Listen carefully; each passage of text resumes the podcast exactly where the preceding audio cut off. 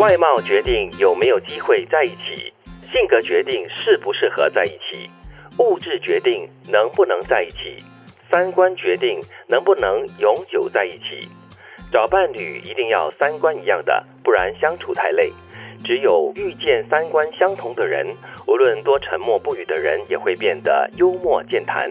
你不用特意解释什么，他能够理解你，也能够无条件支持你的决定和理想。最好的恋情莫过于此。这里的三观呢，指的就是人生观、价值观还有世界观。以这个外贸协会主席嗯来说，刘杰奇如果没有外貌的话，第一关。都过不了，其他的更不用说了。你不同意吗？就是如果外貌你没有办法感觉到舒服或者是自在的话，你会有这个机会跟他一起去发展吗？哎，这里说的外貌决定有没有机会在一起的外貌，不一定是说要特别帅、特别美啊。我们讲的外貌呢，就是讲说这个人的外貌是不是能够和你的演员嗯看了舒服不舒服？呃，虽然很不想说，但是我认同。对，你眼看过去，哎，这人看起来和颜悦色，你就比较想靠近他一些些。这不是外貌协会主席所。一定要设的一个原则啦。但这是基本啊。对，这是基本的。然后性格就决定呃适不适合在一起，真的是非常重要。因为你火山撞地球的话呢，是没有一天好日子跟平静的日子过的。但是我们也看过一群朋友里面哈，可能是性格迥异的、南辕北辙的，刚好就是他们可以在一起，因为互相弥补对方的在性格上的不足或者是取长补短缺点哦，所以他就决定性格适不适合喽。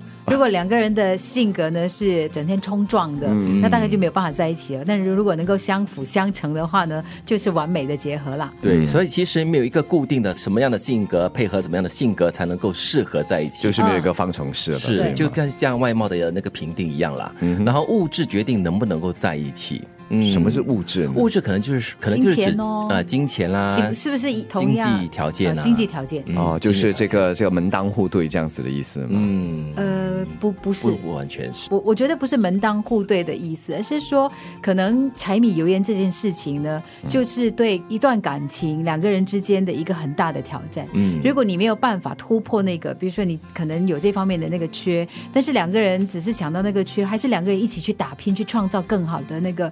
物质生活，那就能够在一起。对，那你就能够在一起。嗯，所以三观呢是来到最后一关了，就是能不能长久这个关键词了。长久在一起，三观就是影响着你的日常生活的饮食起居啊各方面。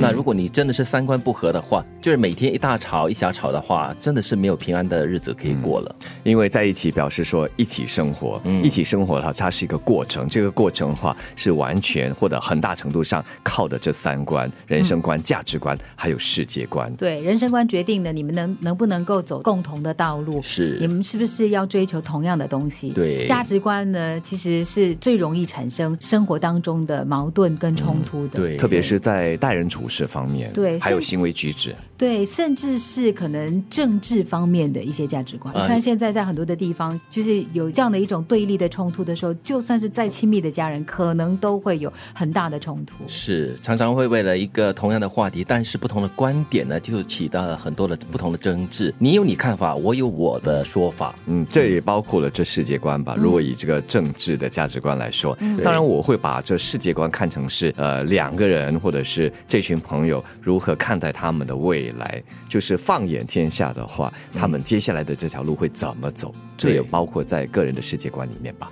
我一个朋友，他就是在人生观跟价值观方面呢，跟他的另外一半都蛮契合的来的。但是，一谈到这个政治啊，或者是一些呃社会话题啊、世界性的话题的话，可能在不同的生活环境跟背景，所以看法都不太一样。所以，他跟他的伴侣在一起的时候呢，就尽量少谈这个世界观，所以他们才能够平安无事。其实两个人在一起也不一定事事都要唱这个同样的调调嘛。对，有不同的话，那才是他精彩有趣的地方。对，有一些讨论嘛，才会有一些真理出现嘛。对，但是呢，我觉得哈，就是因为你你能够讨论的一个基础呢，就是你的价值观是一样的。嗯，其实你你有共同的价值观，有包容的价值观，你们才能够有空间可以讨论。外貌决定有没有机会在一起，性格决定适不适合在一起。物质决定能不能在一起，三观决定能不能永久在一起。找伴侣一定要三观一样的，不然相处太累。只有遇见三观相同的人，无论多沉默不语的人，也会变得幽默健谈。你不用特意解释什么，他能够理解你，也能够无条件支持你的决定和理想。最好的恋情莫过于此。